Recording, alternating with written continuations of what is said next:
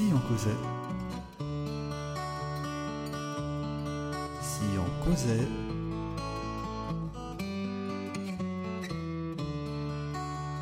Si on causait. Bienvenue sur notre podcast Si on causait en compagnie de votre serviteur et dévoué Manu, votre animateur natif français. Aujourd'hui, chers auditeurs, euh, bah, je suis très très heureux, j'ai- vraiment l'honneur de, de recevoir Laetitia, qui est originaire de la Belgique, mais qui habite actuellement à Mexico. Elle se fait aujourd'hui un plaisir de partager avec nous son expérience en tant que professeur de français. Bonjour Laetitia, comment vas-tu? Ah, bonjour Manuel, je vais très bien, merci. Mhm, Très bien, quel, quel temps fait-il euh, chez toi actuellement? Euh, Pour le moment à Mexico, euh, le temps évolue durant, durant la journée. Pour le moment, il y a du soleil, mais souvent vers 15 heures, euh, le soleil laisse place aux, aux orages. Ah, Je pense que ça ne durera pas? bah, pourvu que ça ne dure pas.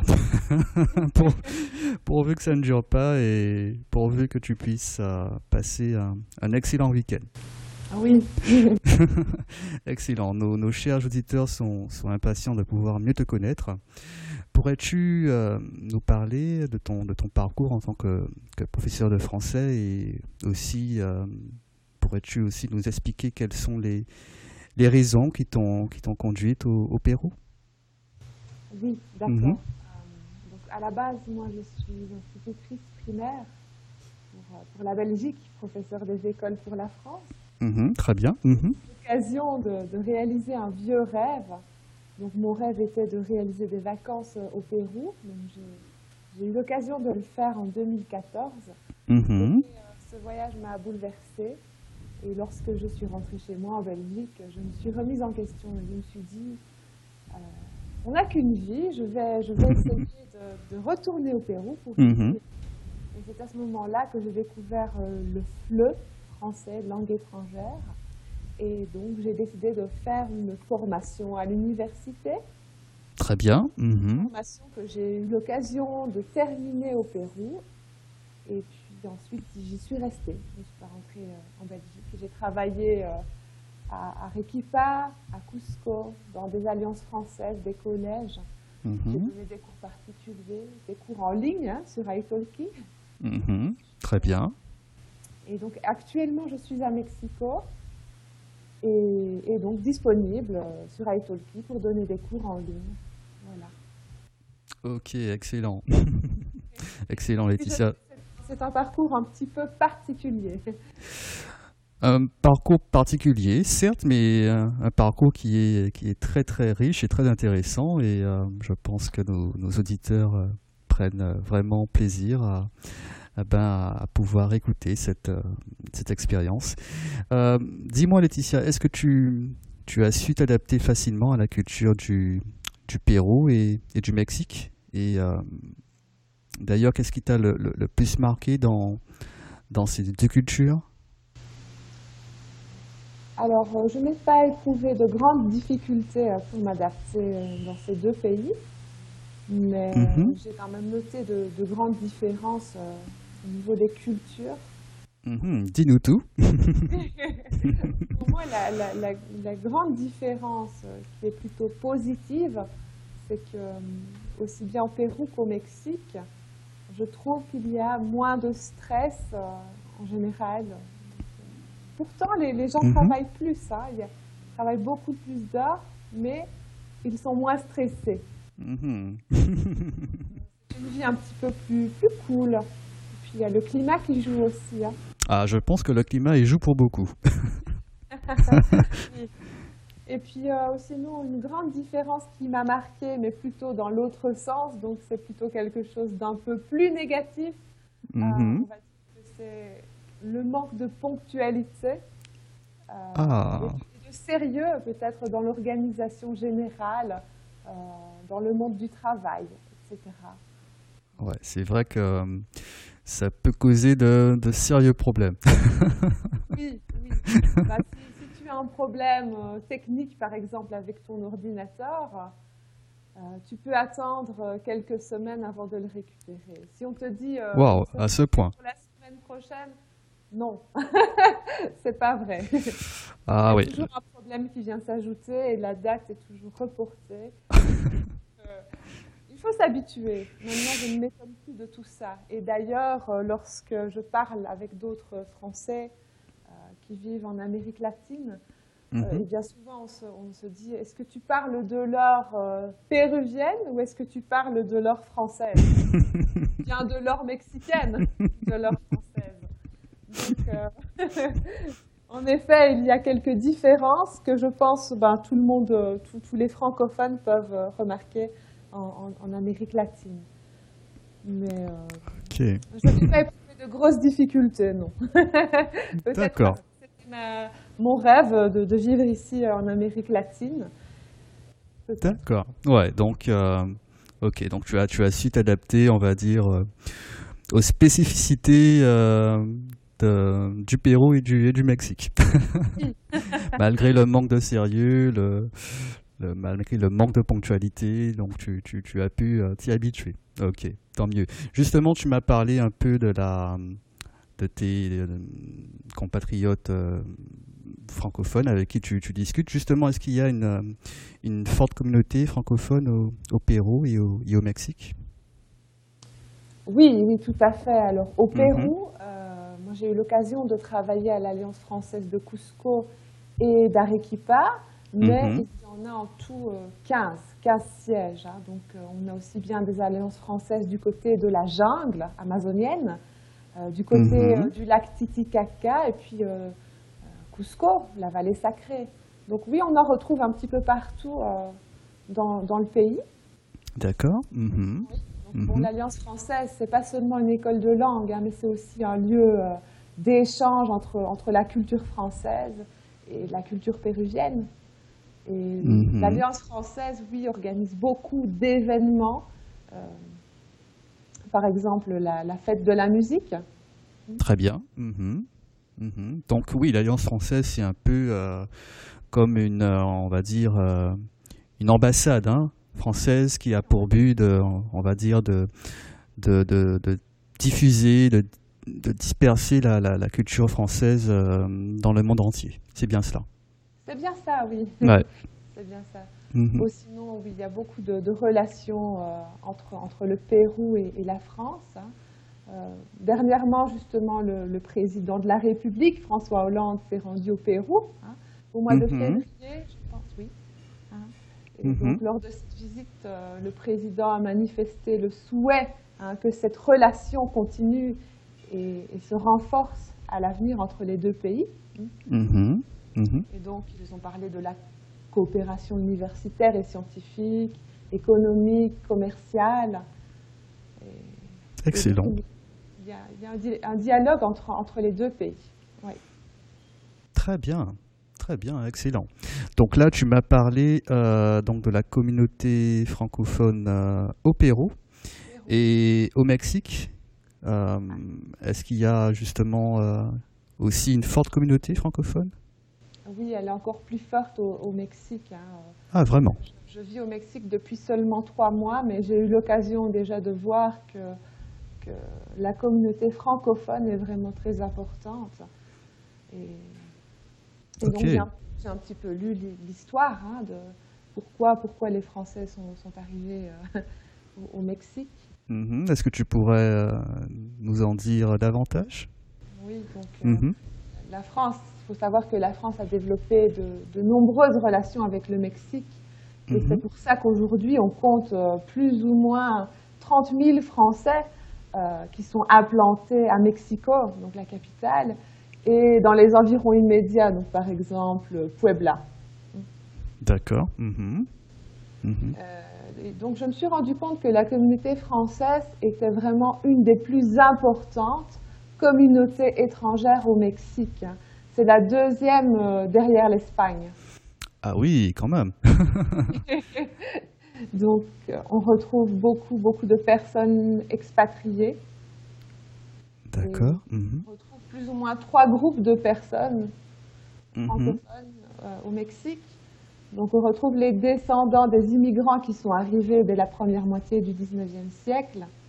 Mhm. Ceux qui sont arrivés un peu avant ou un peu après la Deuxième Guerre mondiale. Donc à peu près en 1939, c'est ça Juste avant? Un petit peu avant, D'accord? Ok. Mhm. Ou un petit peu après. D'accord. Mhm. Et enfin, bah, les nouveaux expatriés, Mexico, c'est une, c'est une grande ville, donc beaucoup de personnes y viennent pour, pour travailler. Ok, excellent. Excellent. Vraiment une communauté importante euh, au Mexique. Oui, oui, avec plus de 30 000 Français, oui, c'est quand même, euh, c'est quand même un, chiffre euh, assez, assez énorme. oui. Du coup, il y a beaucoup d'écoles françaises aussi au Mexique. C'est une langue importante. Il y a plus ou moins 400 établissements français au Mexique. Ah ouais, ouais, quand même. C'est pas négligeable, c'est pas négligeable. Et est-ce qu'il y a aussi des, des alliances françaises euh, présentes au Mexique? Oui, il y en a, il y en a beaucoup. Je pense qu'il y en a plus de, plus de 40 dans, dans tout le pays. Hein. ah ouais, c'est pas mal. Oui, c'est vraiment pas mal. oui. Ok. Et justement, euh, Laetitia, quels ont été les, les plus gros challenges euh, que tu as dû relever quand tu t'es euh, installée au Pérou? Alors moi, je suis arrivée au Pérou et je devais terminer ma formation universitaire. Hein. Et normalement, cette formation-là n'est pas une formation qui est prévue pour être réalisée à distance. Donc j'ai eu un mhm. programme un petit peu personnalisé et j'ai eu beaucoup plus de travail que les autres étudiants. J'imagine bien. Donc euh, c'était un petit peu difficile de gérer ce travail, euh, d'autant plus que les connexions, la connexion Internet au Pérou est particulièrement mauvaise. Et euh, hmm. je, je, devais donc assister aux cours en ligne, réaliser des Skype avec mes professeurs, etc. Donc oui, j'ai eu beaucoup de travail à faire pour, euh, pour mes stages et pour terminer ma formation. Mhm. Et, donc, euh, durant mes stages, je travaillais dans un institut euh, au Pérou, à Arequipa, et on me demandait également beaucoup de travail. Donc j'étais un petit peu débordée, mais bon, ça s'est bien passé finalement. Mhm, tu, tu, tu, as su t'en sortir au, au, final, donc plus de peur que de mal. très motivé aussi. Hein. Ah, bah voilà, ouais, ça explique tout. ça explique tout, en effet. Excellent, excellent, Laetitia. Alors, je sais que ton, ton, ton fiancé est, hispanique, il est péruvien, je crois, c'est bien cela? Mexicain? Non, il est péruvien, mais nous vivons ensemble au Mexique pour le moment. D'accord, donc il est, il est péruvien. Bien, bien que ton, ton, ton fiancé soit, soit hispanique, j'imagine que, que tu fais continuellement l'effort d'apprendre euh, la langue espagnole, n'est-ce pas? Est-ce que tu pourrais euh, nous, nous, parler un peu de tes habitudes d'apprentissage? Ah Oui, alors concernant euh, mon apprentissage de la langue espagnole, j'ai suivi quelques cours avant, avant de partir au Pérou, avant de changer de vie. Mhm. Mais j'ai vraiment acquis un niveau de base hein, au niveau A1, je pense. Donc j'ai vraiment eu mhm. quelques bases formelles en Belgique avant mon départ. Mhm. Et ensuite, euh, j'ai appris la langue, mais de manière très informelle, au Pérou et au Mexique. C'est-à-dire que je n'ai pas reçu de cours, pas d'apprentissage formel. Dans ce cas-là, on ne parle plus d'un apprentissage, mais d'une acquisition. Oui, on parle carrément d'une immersion. Oui, c'est ça. Tout à fait. Une mhm. immersion, une acquisition. Et... Mais je pense qu'il serait bien pour moi de, suivre quelques cours un petit peu plus formels pour un petit peu recadrer tout ça et corriger d'éventuelles erreurs, euh, puisque lorsqu'on étudie une langue de cette manière, donc de cette manière informelle, il y a mhm. toujours un problème de, de, de la non-correction des erreurs et du risque de, cristallisation de ces erreurs. Mhm, J'entends par là que si on, si on, ne corrige pas tes erreurs, après c'est beaucoup plus difficile de, les corriger et de les extirper. Tout à fait, tout à fait. Donc euh, d'où euh, d'où l'importance hein, de, pouvoir se faire corriger, euh, justement quand on quand on est amené à commettre quelques quelques fautes. Mais oui, c'est ça, c'est ça l'inconvénient. Parfois, les, les, les, gens n'osent pas trop nous, nous corriger. Et c'est vrai que c'est un peu problématique dans la mesure où après, il y a le, le risque que les que les erreurs puissent, puissent rester et qu'on puisse euh, répéter indéfiniment ces erreurs. Et euh, ouais, c'est un peu problématique. Ouais, c'est vrai. Justement, Laetitia, en tant que, que, professeur, hein, euh, quel, conseil et quelles suggestions tu, tu, pourrais donner à nos auditeurs afin qu'ils puissent améliorer leur, leur apprentissage du français? Alors, si je devais donner un conseil, ce sera un conseil plutôt général à appliquer mhm. avant, pendant et après l'apprentissage. Après. Ce mhm. serait avoir de solides motivations et, surtout les garder, les entretenir. Mhm, pourquoi, pourquoi la motivation? Bah, Parce que pour moi, c'est vraiment le moteur de tous les apprentissages. De tous exact. Mm. Alors, euh, avant l'apprentissage, déjà c'est très important d'avoir des motivations importantes. Ces motivations, elles sont généralement influencées par les intentions initiales. Pourquoi on apprend une langue euh, C'est mhm. vrai que ça peut poser un problème pour les personnes qui ont, par exemple, l'obligation institutionnelle d'apprendre une langue. Je pense surtout mhm. aux personnes euh, qui, qui, viennent vivre en Belgique et qui ont cette obligation institutionnelle et qui ne sont pas toujours euh, motivés. Donc là, le professeur aura un, gros travail hein, pour, euh, pour, essayer de, mhm. de, donner cette motivation aux étudiants. Mhm, mhm. Et puis alors, pendant l'apprentissage, il va falloir essayer de, de, garder cette motivation. Cette motivation qui peut être de, deux types. Hein. la motivation extrinsèque, donc externe, euh, et la motivation intrinsèque, interne. Aujourd'hui, on sait que la plus solide, c'est la deuxième, celle qui vient de, l'intérieur mhm. et qui est basée sur l'intérêt des apprenants.